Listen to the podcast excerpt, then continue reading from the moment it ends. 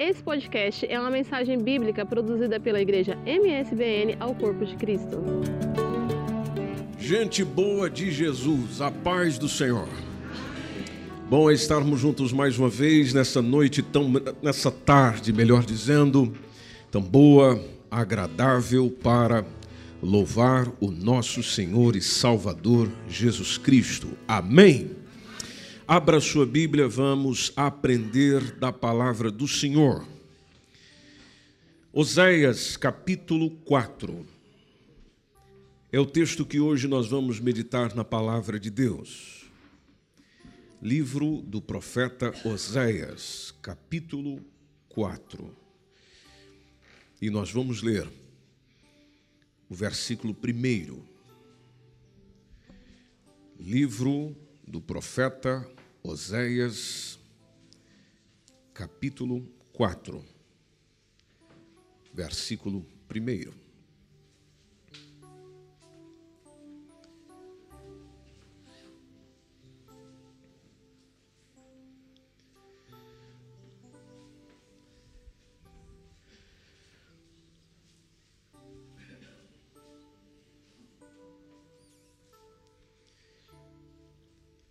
Ouvi a palavra do Senhor, vós, filhos de Israel, porque o Senhor tem uma contenda com os habitantes da terra. Por quê? Não há verdade, nem benignidade, nem conhecimento de Deus na terra. Não há verdade, nem benignidade, nem conhecimento de Deus. Acrescente o de Deus depois de verdade. Não há verdade de Deus, nem benignidade de Deus, nem conhecimento de Deus na terra. Dias atrás, o dono do Facebook foi chamado tanto no parlamento americano quanto no parlamento europeu para dar satisfação não só sobre aquilo que causou uma grande indignação do mundo, ou no mundo, melhor dizendo, da possibilidade de diversas organizações terem acesso aos dados daqueles que têm suas contas na rede social. Mas ele também teve que dar algumas satisfações sobre a impossibilidade, pelo menos por parte da empresa, de tratar com as chamadas fake news, notícias falsas, informações que não condizem com a verdade, mas encontram um poder de divulgação e de persuasão entre as pessoas assustador. Fake news tem feito imenso sucesso. Isso nos leva a pensar que nós precisamos de mais pessoas verdadeiras. Porque apenas pessoas verdadeiras produzem informações verdadeiras. Vivemos dias onde a maldade só aumenta. Você que tem acompanhado as notícias, por exemplo, principalmente você que é brasileiro ou brasileira, e tem acompanhado as notícias do que se passa no Brasil, imagina-se que o ser humano, que se diz humano, ao ver que as coisas não andam bem, ao ver que o caos está a tomar conta, em vez de favorecer com o produto que vende, ou com o serviço que oferece, pelo menos com um preço justo, como sempre vendeu, faz questão. Faz questão de aumentar o preço, complicar a vida de quem já está sofrendo, só para que ele ou ela saia no lucro. A maldade aumenta. Logo, nós estamos precisando de mais gente boa gente de coração bom, porque a maldade só sai de quem está mergulhado nela. Nós vivemos dias onde o conhecimento aumentou, nunca se soube tanto como se sabe agora. E ele é acrescentado a cada dia. Mas interessante que o autoconhecimento e o conhecimento daquele que nos conhece melhor do que a nós próprios, do qual chamamos de Deus, este diminuiu. Se conhece muito sobre outras coisas, se conhece pouco sobre si mesmo e sobre aquele que nos criou. Interessante que, quando você convive com pessoas, ouve pessoas, observa as pessoas, percebes nela desejo de mudança. As pessoas querem mudança, as pessoas querem mudar. A única coisa que elas não querem é mudar a si mesmas. Querem mudança no contexto, mas não querem mudança em si. Querem mudança na história, mas não querem mudar a si mesmas. Querem mudança naquilo que vivem, naquilo que experimentam, mas não querem mudança naquilo que são. Até porque encontrar consigo mesmo é um terror. Logo, elas preferem viver consigo mesmas numa falsidade, numa ilusão, atraindo muitas pessoas que se dizem verdadeiras, mas a verdade delas é expressa na ilusão e na falsidade que demonstram. Ou que simplesmente não demonstram diante de outros, mas demonstram diante daqueles que são mais próximos carinho com os outros, delicadeza com os outros, só quando for para satisfazer os meus desejos e atingir os meus objetivos. Atenção com o outro é só se você tiver que me dar alguma coisa. Depois que você já me entregou alguma coisa, ou eu já tive o que eu queria, ou eu já possuo o que eu queria, você se torna um nada para mim. Essa é a realidade que a gente vive hoje. Às vezes alguém te procura e diz: Olha, vem com aquele carinho todo, aquela amizade toda, aquela simpatia toda, porque ela precisa de um favor seu, de um benefício seu. Então ela vem, lhe acolhe, lhe recebe, lhe dá atenção. Mas depois de suprida, se você encontrar com ela na rua, é a mesma coisa como se nunca tivessem se visto. Aqueles que se dizem beneficentes, eles usam a própria beneficência para roubar os outros Dias atrás, as notícias na nossa, nos serviços de notícia em Portugal, deram evidência, por exemplo, ao caso de uma associação que, com muito dinheiro, ajudou apenas uma pessoa, que foi justamente a sua presidente, que tinha carros, tinha posses, tinha bens, tinha viagens de luxo, mas aquilo que as pessoas contribuíram não foi para ela, mas acabou por cair apenas nela. Entidades que são de cunho social, mas que são usadas para ajudar a sua direção, a sua presidência, a sua coordenação, e não aquilo que é chamado do seu alvo social. Ouvir pessoas hoje se tornou fantástico, porque nós encontramos, seja na mídia, seja no nosso dia a dia, pessoas eruditas, competentes, pessoas informadas, pessoas instruídas, pessoas com aquilo que muitos chamam de muita cultura ou possuidoras de muita cultura, mas elas utilizam tudo isso não para auxílio, não para socorro, não para a defesa do próximo, mas para a manipulação daquele a quem se chama de próximo. E é natural que assim seja, porque, conforme diz o texto, não há conhecimento de Deus na terra. Não havendo conhecimento de Deus, então o comportamento se torna terrível. E onde falta conhecimento, sobra desconfiança. Aí vem a pergunta: onde está então a verdade?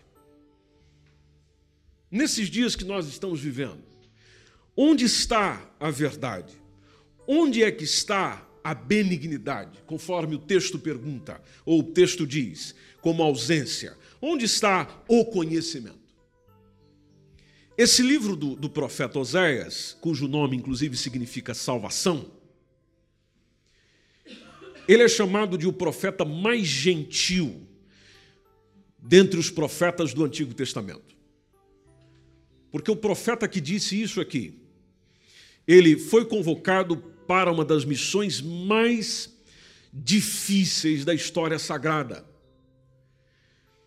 Caso você não saiba, ele teve que casar com uma mulher chamada Gomer, que o trocou por diversos amantes. O Oséias era um indivíduo traído.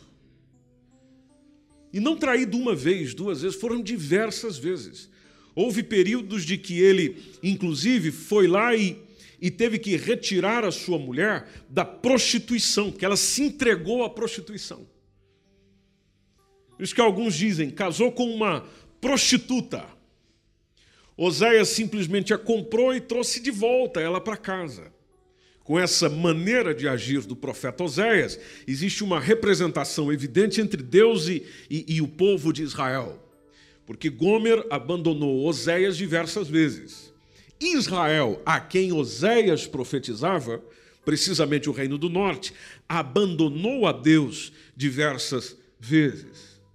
Gomer traiu Oséias diversas vezes. Israel traiu o seu Deus diversas vezes com a sua idolatria. A mesma idolatria que o povo cometeu o levou para a escravidão posteriormente. E assim como a prostituição de Gomer a envolveu na escravatura dessa própria destruição, a adoração a outros deuses por parte do povo de Israel o levou a ser preso em outras terras ou cativo em outras terras, assim como Deus prometeu ao seu povo. Interessante do livro de Oséias é que nós vemos um exemplo de Deus sempre amando Israel, assim como Oséias amou Gomer. E foi a trazendo de volta para casa. Um dos pontos mais evidentes desse livro, que é uma excelente opção para você ler nessa semana que começa hoje, é que Gomer não conseguia manter-se fiel a Deus. Aliás, Gomer não conseguia manter-se fiel a Oséias. Da mesma forma em que um dos problemas do nosso tempo eram os problemas daquele tempo, mas trazendo a mensagem para hoje, 2018. Um dos problemas do nosso tempo é de que as pessoas também não conseguem manter-se fiel a Deus. Por uma razão que é muito evidente e simples, porque não o conhecem verdadeiramente. Porque como é que eu me mantenho fiel a quem eu não conheço? Nisto, as pessoas são corrompidas, as pessoas são compradas. E entre os corrompidos tem três características muito comuns. A primeira delas é que elas nunca se importam com a fidelidade. E nós vivemos um tempo onde as pessoas desprezam aquilo que se chama ou aquilo que se é fidelidade. Não havendo fidelidade a Deus, não havendo fidelidade ao cônjuge, não havendo fidelidade ao ministério, não havendo fidelidade à igreja, não havendo fidelidade à família, não havendo fidelidade a amigos, não há fidelidade. Segunda coisa é que o compromisso com os outros é desprovido de amor. Ninguém ama nada, porque não conhece a Deus. E quem conhece a Deus ama e como por Deus é conhecido. Então, sendo amado por Deus, eu o amo porque ele me amou primeiro. Sendo amado primeiro, eu amo os outros primeiro, mesmo que os outros não me amem. Mas isso não acontece na vida daquele que não conhece a Deus, porque ele não possui verdadeiro conhecimento de Deus. Aí vem a corrupção. Provérbios 28 e 10 diz que aquelas pessoas que fazem com que os retos se desviem para o mau caminho, ele mesmo cairá na sua cova. Aquele que faz com que os retos se desviem para o mau caminho, então ele mesmo cairá na sua cova. Mas o que, que acontece com os sinceros? Vão herdar o bem. Qual foi a mensagem de Oséias lá por volta do ano 755 a 710, que é onde se coloca a composição do livro dele, para o reino do norte, mostrando ao povo o pecado de Israel. É exatamente isso. A, a acusação que ele vai colocando é muito semelhante aos dias que nós estamos vivendo. Se você observar o verso 2 do capítulo 4, Oséias diz assim, sendo usado pelo Senhor: Nos nossos dias só está prevalecendo algumas coisas, e essas coisas não são boas. E ele até foi listando, capítulo 4, verso 2. Ele diz: só, prevale, só prevalecem o quê? Perjurar. Depois, mentir. Depois, matar. Que mais? Furtar. E além de adulterar. E ainda depois, homicídios. Veja, o perjurar quer dizer abdicar de alguma coisa, de uma crença, de uma religião, de uma ideia. Outras citações para isso é apostasia. E nós vemos acrescentar nos nossos dias, pessoal, infelizmente, essa apostasia, esse distanciamento e eu não digo um distanciamento entre a igreja, a igreja é o indivíduo, eu digo um distanciamento entre Deus, porque as pessoas não chegaram só a afastar da igreja. Elas se afastam cada vez mais de Deus. Mentira tinha muita nos dias do Oséias. Afirmar aquilo que você sabe ser falso. Negar o que você sabe ser verdadeiro. Entre nós não existe essas coisas. Poxa vida, vocês acabam com a tarde da gente.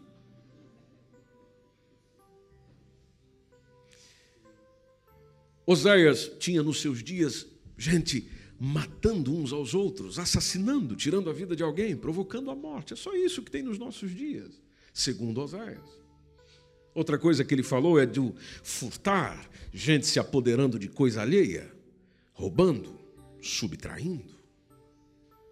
Nos dias do Oséias tinha adultério.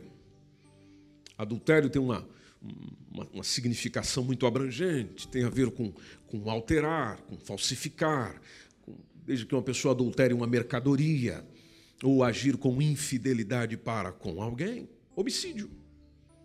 Seja ele voluntário ou involuntário, é a destruição da vida do outro. E se você pegar o jornal de hoje, ou assistir as notícias de hoje, ou ler as notícias de hoje, você vai perceber que qualquer notícia de destaque hoje, nesse domingo, hoje, tem alguns desses pecados envolvidos. E eu me lembro do que o pregador Spurgeon disse certa vez, que pequenos pecados são como pequenos ladrões abrem as portas para os maiores. E ainda essa consciência dos chamados pequenos pecados entre nós parece que não provocam absolutamente nada de tristeza, de, de, de, transgressão, de sentimento de que pecou contra alguém, de que transgrediu contra alguém entre nós mesmos. Por isso que no versículo 3, Oséias foi dizendo: Olha, por isso, por causa disso que está acontecendo, a terra se lamentará.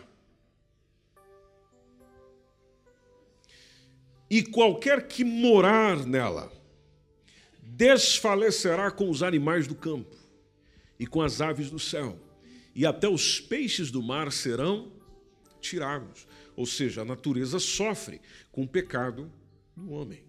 Mas olha que interessante o 4, quando ele diz: Todavia, ninguém contenda. Ninguém reclame disso. Ninguém fale com o meu povo sobre isso. Não, não haja qualquer tipo de repreensão, nem qualquer repreenda, porque o teu povo é como os que contendem com o sacerdote.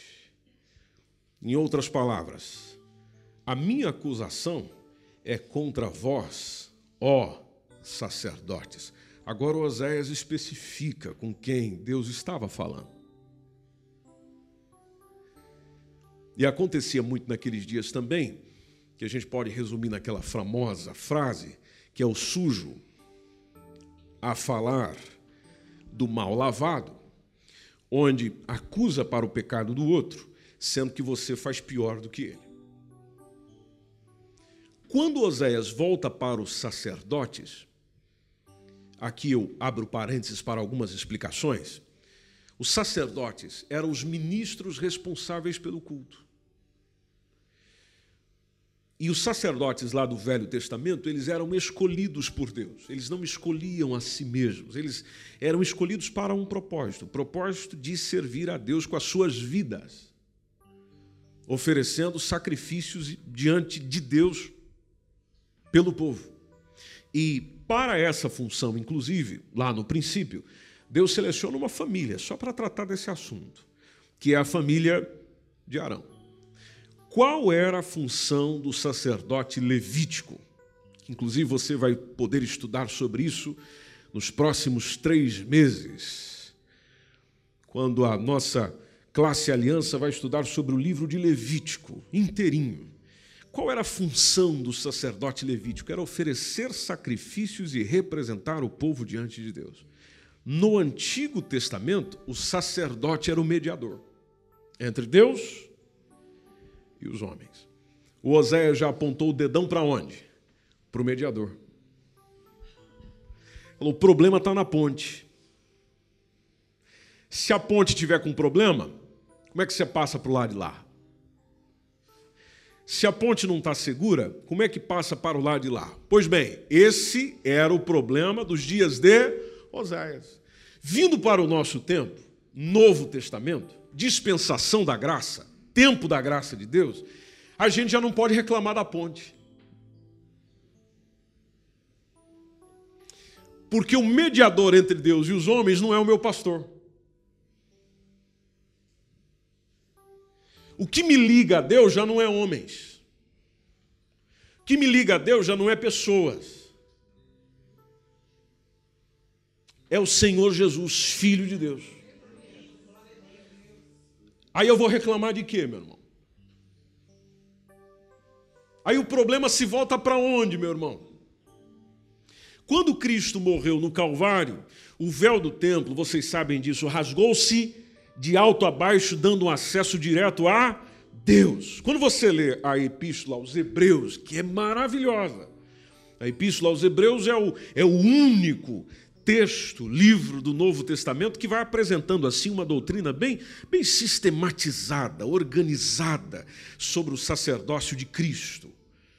E, e, e, Hebreus vai nos apresentando que somente Cristo é que tinha todas as prerrogativas para mudar o sacerdócio, a lei, e foi exatamente isso que ele fez. Tanto que o escritor aos Hebreus chega a dizer é, que é, mudou o sacerdote, mudou-se a lei capítulo 7. Mudou-se o sacerdote, mudou a lei. Aí ele vai apresentando, o escritor aos Hebreus, vai apresentando que o sumo sacerdote, ou aquele que verdadeiramente o homem e a mulher precisa para conectar a Deus, esse já se apresentou. Então não existe mais agora qualquer mediador terreno entre Deus e os homens, como existia lá, no sacerdócio do Velho Testamento. E tem uma coisa que começa ainda a apertar cada vez mais o nosso pescoço, é que no Novo Testamento existe um ensino sobre o sacerdócio de todos os crentes em Cristo Jesus. Bom, vamos caminhar comigo aí. Toma, abra sua Bíblia, por favor, em 1 Pedro, capítulo 2, versículo 5, e nós vamos ler também o verso 9.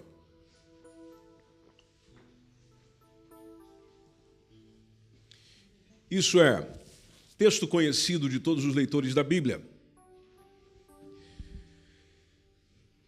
E você pode perceber que o apóstolo Pedro vai dizendo: Vós também, e aqui ele se refere à igreja, vós também, como pedras vivas, somos edificados o quê?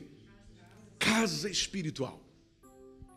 Depois ele acrescenta sacerdócio santo.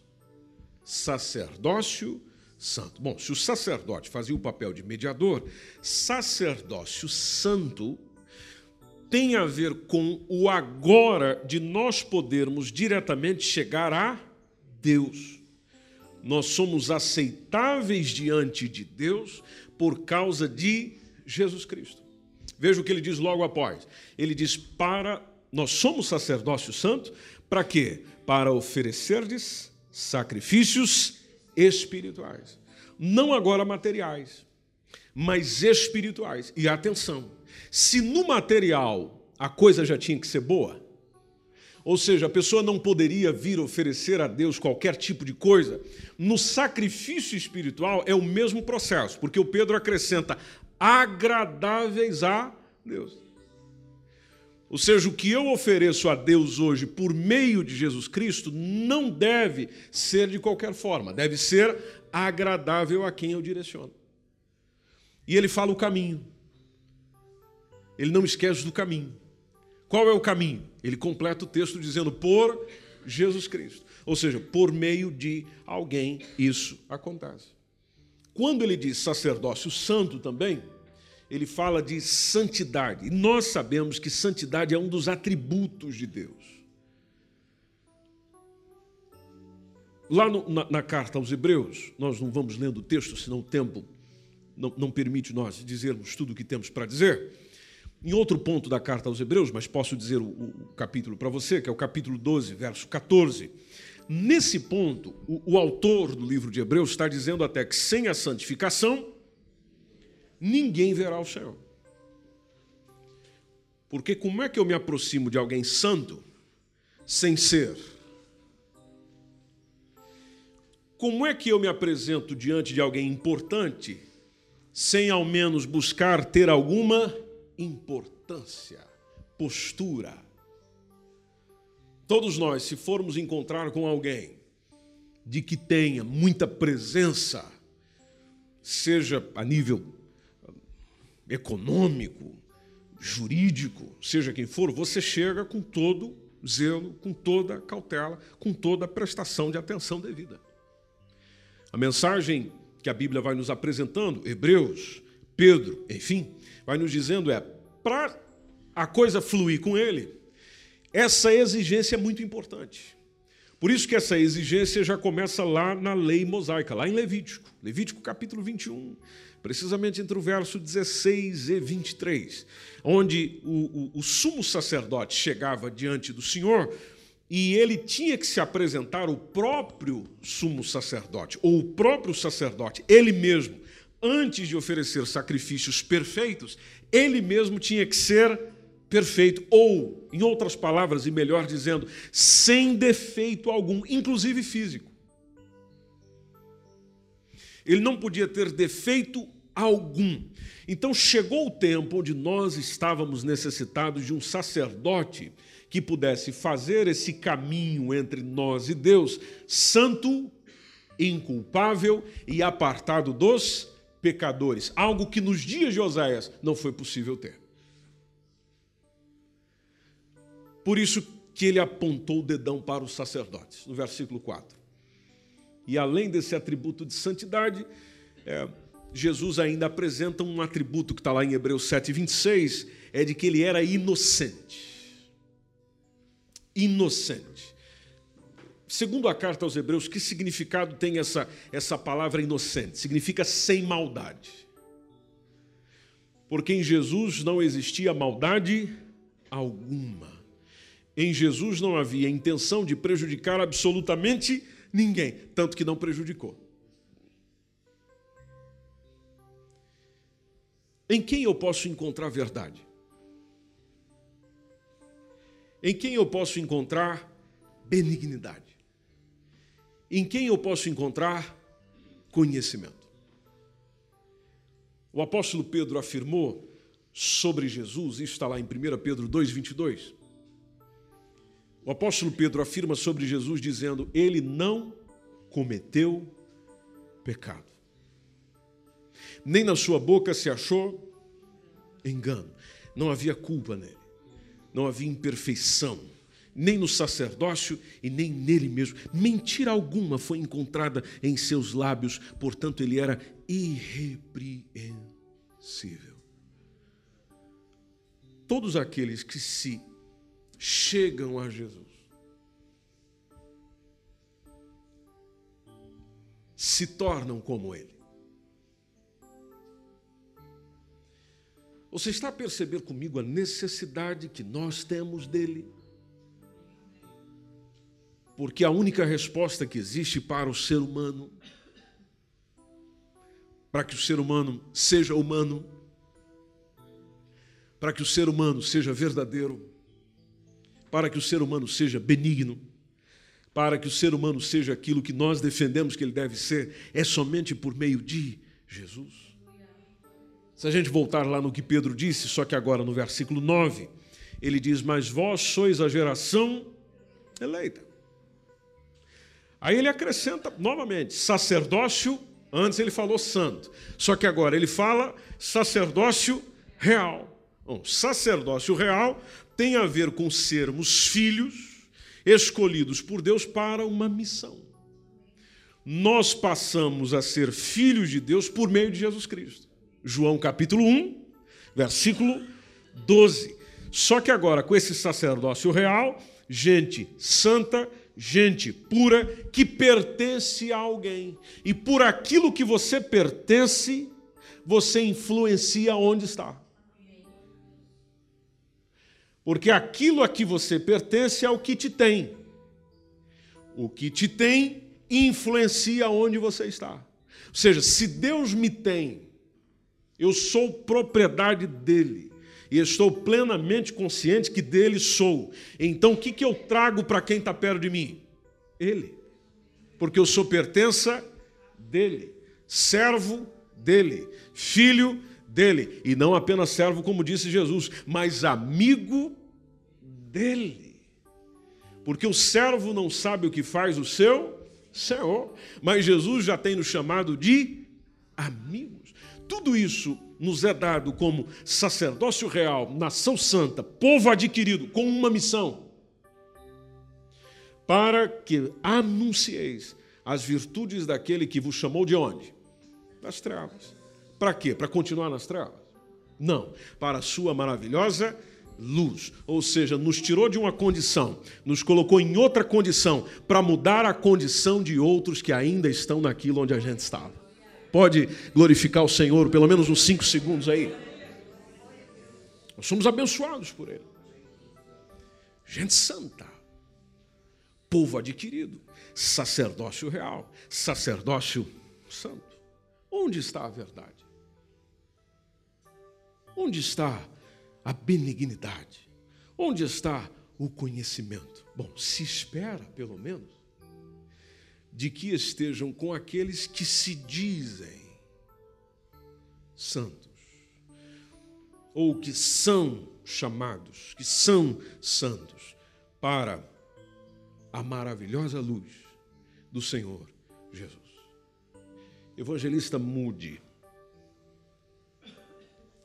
muito citado na história da igreja, precisamente na idade moderna. Ele disse uma frase que nos coloca para pensar.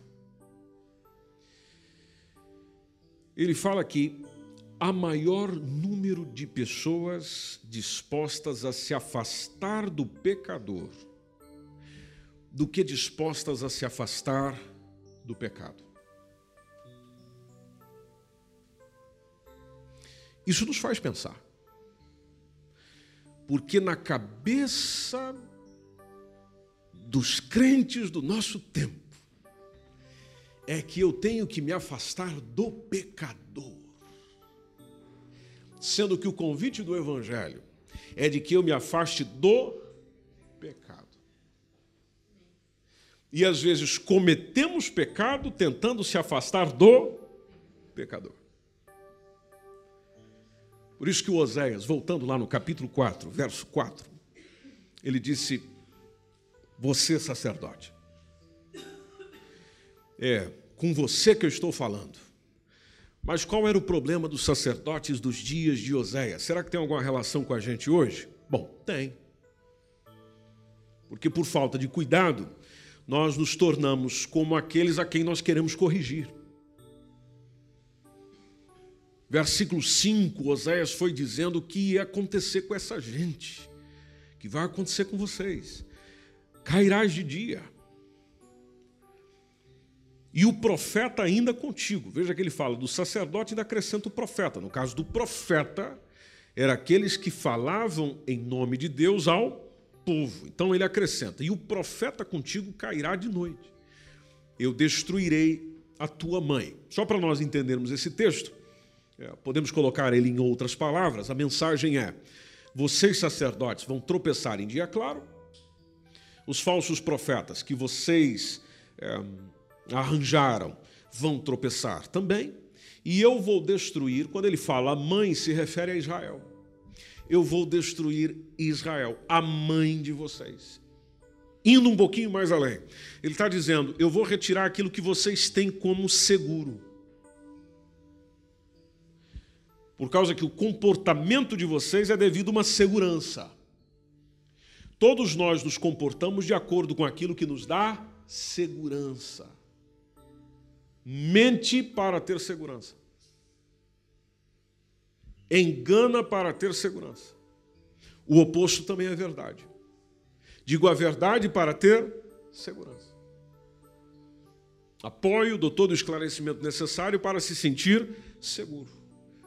Agora a mensagem de Oséias é: eu vou retirar aquilo que vocês têm como seguro, vou destruir a mãe de vocês, porque vocês não são aquilo que dizem ser. E realmente não eram. Porque se você pegar o contexto histórico disso aqui, o primeiro erro deles era de que eles não eram sacerdotes originários da família de Arão. Esses sacerdotes a quem Oséias se refere eram pessoas que foram constituídas sacerdotes sem ter condição de o ter ou de o ser. Tanto que 1 Reis, capítulo 12, é que serve de pano de fundo histórico para esse texto. E 1 Reis 12 fala da idolatria de Jeroboão, e lá no versículo 31, são dois versículos lá apenas que a gente pode ler juntos. 1 Reis, capítulo 12, versículo 31, diz é, a, a seguinte expressão: Também fez, e aqui se refere a idolatria de Jeroboão, que também ele fez da casa dos altos e fez sacerdotes dos mais baixos do povo, que não eram dos filhos de Levi, não eram levitas, não eram da descendência de Levi. E nem tinham a ver com a casa de Arão. Aí, se você olhar no versículo 33, o texto diz: depois dessas coisas, o Jeroboão deixou, não deixou o seu mau caminho, antes dos mais baixos do povo, fez o quê? Tornou a fazer sacerdotes dos lugares altos. A quem queria, lhe enchia a mão. E assim era um dos sacerdotes dos lugares altos. Tem a ver com uma idolatria que ele fez, em vez do povo não ir para Jerusalém, ele foi montando espaços em outro lugar. Quando isso aconteceu, era a divisão justamente do reino de Israel, onde ficam dez tribos para um lado, chamado dez tribos, a, a, a, o reino do norte, e duas para o outro lado, chamado de reino do sul. Oséias está profetizando para o reino do norte. E é como disse alguém: o que começa errado,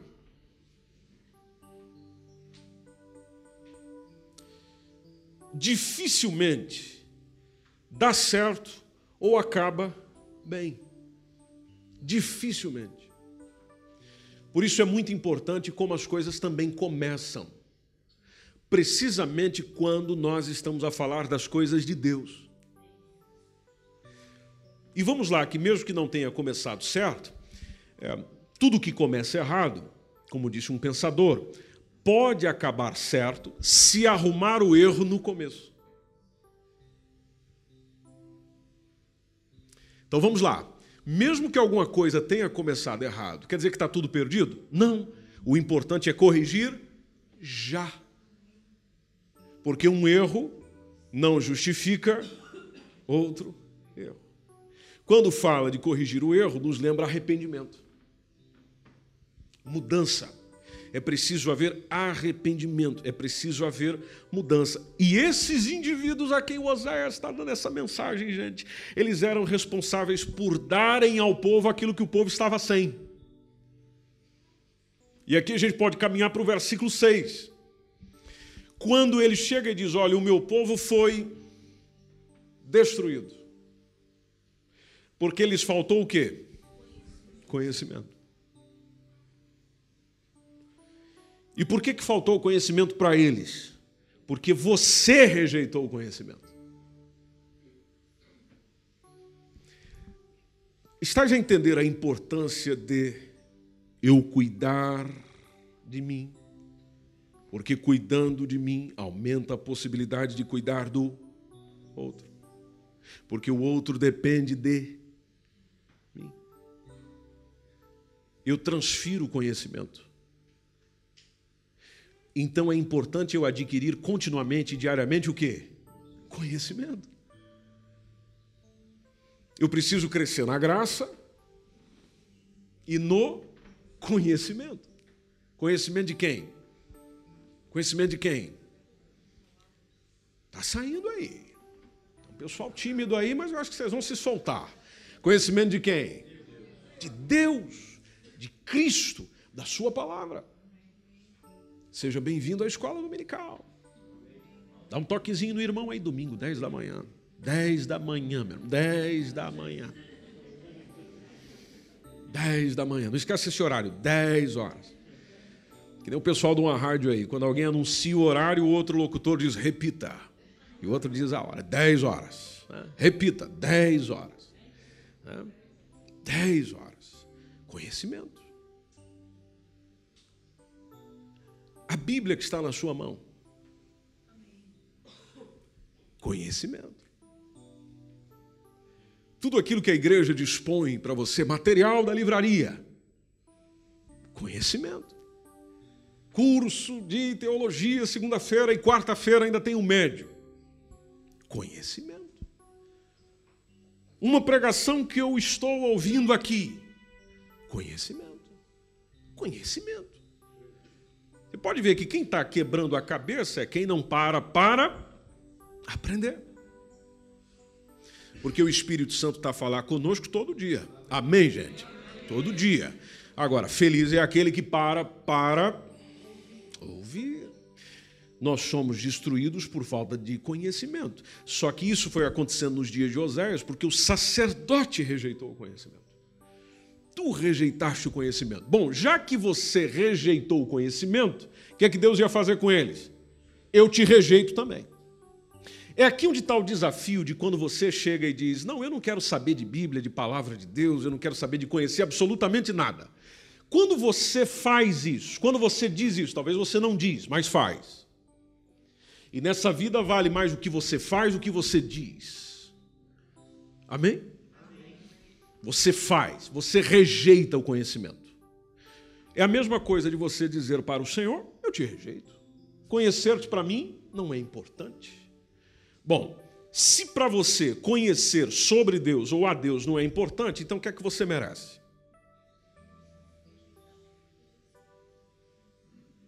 Ele é tão bom, ele é tão misericordioso que os braços dele continuam abertos para a gente. Mas se eu não aproveitar esses braços abertos, um dia eu serei rejeitado. E aí será muito tarde. E eu preciso te lembrar de que Jesus está chegando aí. O arrebatamento da igreja está cada dia mais próximo. Você já percebeu que essa semana nós entramos no mês de junho? Aí você fica pensando, não, ainda tem tempo. Não, ainda dá. Não, está tranquilo. O tempo está calmo, leve e sereno. Ah. Abre teu olho, meu irmão. A mensagem foi: Eu também te rejeitarei para que não seja sacerdote diante de mim. Aí você fica pensando: Não, pastor, isso aqui é lá para os sacerdotes do Antigo Testamento. Ei, mas vem cá, nós não acabamos de ler um texto que também nos chama que cada um de nós Cada um de nós. Temos um sacerdócio diante do Senhor. Então, também rejeitarei para que não seja sacerdote diante de mim, visto que. Há uma razão para isso. Visto que te esqueceste. Esqueceste de quem? Do compromisso que tinha? Do serviço que tinha? Não, não, esqueceste da lei do teu Deus. Da lei do teu Deus seja, de alguém que você chamava de o mais importante para você, mas que importância você nunca deu. Então a mensagem foi: também eu me esquecerei e ainda de quem mais? De teus filhos, ou seja, da tua descendência. Porque aquilo que vem depois de você é um reflexo daquilo que você é. Se eu sou um homem que busca a lei de Deus, querer de Deus, palavra de Deus, isso vai refletir na minha família. Se eu sou um homem que despreza a lei de Deus, querer de Deus, palavra de Deus, estou nem aí para isso, isso vai refletir na minha família. Isso vai refletir na minha prole, na minha casa, na minha gente, naqueles que me veem, naqueles que me contemplam, naqueles que caminham comigo, estão comigo, me veem. Por isso a mensagem do Senhor, já que você se esquece, eu te rejeito e rejeito quem vem depois de você, porque eles é simplesmente uma reprodução do que você é. Então meu povo é destruído porque não me conhece. E aí Jesus e aí Deus aponta o dedo. Vocês rejeitaram o conhecimento hoje, nós estamos na mesma coisa, porque você chama o indivíduo. Vamos aprender a palavra de Deus, meu irmão? Ah, não dá, eu tenho que dormir. Vem, meu irmão, vem, vem, vamos, vamos, vamos ler a Bíblia aqui junto. Ah, não dá, eu tenho que ali. Meu irmão, vamos juntos aqui meditar na palavra do Senhor, uns, uns 50 minutinhos. Ei, pá, não sei se eu aguento 50 minutos, eu estou com sono, eu estou com. Ai, não dá. Você acha que o teu futuro está reservado para quê, meu irmão? Você acha que o teu amanhã vai ser o quê? Eu não estou te assustando. Não veja essa mensagem como, o pastor está querendo pregar um susto na gente aí. Que susto nada. Eu estou te comunicando aquilo que Deus já comunicou há milhares de anos atrás. E se você estudar a história e for lendo um bocadinho mais, parar com essa preguiça que a gente tem de ler, e ler um pouco mais, estudar um pouco mais, você vai perceber o que aconteceu. Se você for sábio o suficiente, vai aprender com o erro dos outros e vai tomar cuidado para não cometer os mesmos pecados, o mesmo problema. Então, ah, vou citar um exemplo aqui, só, só, um exemplo, e gostaria que você lesse comigo, e nós já vamos orar juntos, que é sobre os filhos de Eli. É, isso está lá em 1 Samuel, capítulo 2, já a partir do verso 12. Mostra os crimes que os filhos de Eli cometeram. E, e é interessante quando a gente lê o texto. O, quando nós lemos o texto, por exemplo, logo no verso 12, vocês encontraram? Se encontraram, eu espero, porque eu gostaria muito que você lesse na sua Bíblia.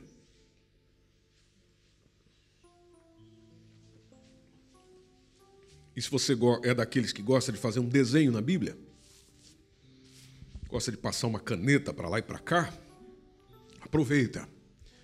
Essa é uma história que nos ensina muito. Ah, o verso 12 diz: Eram, porém, os filhos de Eli, filhos de quê? De Belial. E só, só essa expressão que já é um problema. Agora veja o que diz a parte final do texto: E não conheciam o Senhor. Poxa vida, o pai deles era o grande. No tabernáculo. Era o grande na casa de Deus. Era o grande no templo. Mas os filhos não conheciam o Senhor. Como não conhecia, então o que você pode esperar? Hum, veja o verso 13. O costume daqueles sacerdotes com o povo era que, oferecendo a alguém algum sacrifício, vinha o moço do sacerdote, estando se cozendo a carne com um garfo de três dentes em sua mão, e dava com ele na caldeira, ou na panela, ou no caldeirão, ou na marmita e tudo quanto o garfo tirava o sacerdote tomava para si. Assim fazia todo Israel que ia ali a Siló. Também antes de queimarem a gordura, tudo isso aqui é transgressão. Também antes de queimarem a gordura, vinha o moço do sacerdote e dizia ao homem que sacrificava: Dá essa carne para assar ao sacerdote, porque não tomará de ti carne cozida senão crua.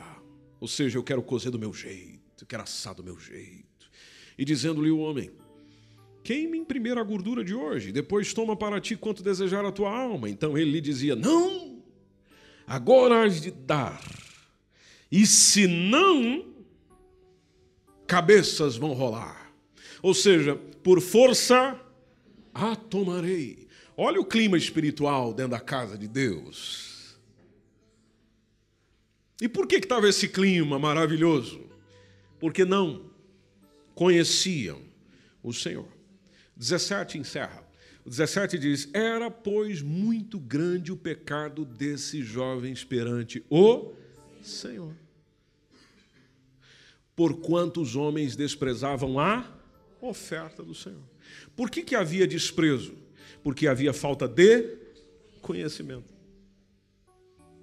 A falta de conhecimento provoca desprezo. Então, voltando no Oséias 4, para nós orarmos uns pelos outros hoje. Oséias 4, capítulo 4, verso 7. Oséias está lá dizendo como esse, essa gente se multiplicou. Lembre-se que aquele está sendo usado por Deus. Assim contra mim pecaram. Então eu mudarei a sua honra em vergonha.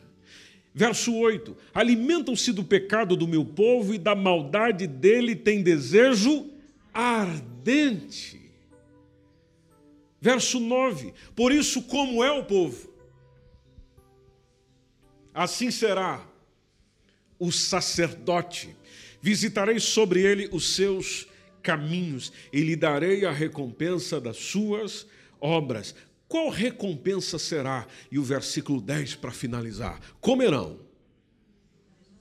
mas não se fartarão entregar-se-ão à luxúria, mas não se multiplicarão. Por quê? Vamos dizer isso juntos? Porque deixaram de olhar para o Senhor.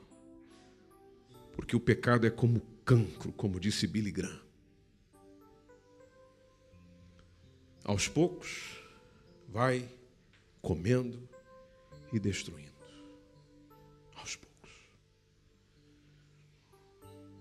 Há um caminho para eu olhar para o Senhor.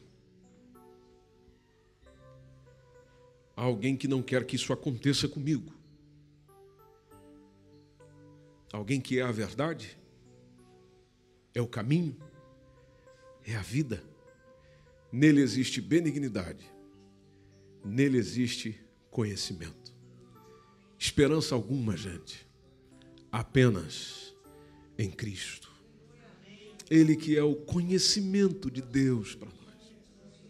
Isso, o convite que eu faço para você nesse domingo, primeiro dia da nossa semana, é de que você conheça mais aquele que te conhece tão bem. Você se dedique mais nisso, se entregue mais nisso. Conhecendo a Cristo, você vai conhecer a sua condição conhecendo a sua condição, você vai fazer a confissão. Fazendo a sua confissão, virá o perdão. Pelo perdão, sabe o que é que vem? Salvação. Oh, aleluia! Salvação. Nós precisamos ser salvos. E o caminho para a nossa salvação é Jesus assentado como você está. Renove hoje um compromisso com o Senhor de conhecê-lo. Conhecê-lo. Conhecê-lo. Conhecê-lo. É como qualquer outra pessoa, quanto mais você se relaciona com ela, mais você a conhece. Quanto mais você fala com ela, mais você a conhece, mais você sabe sobre ela, mais você entende sobre ela, mais você percebe sobre ela.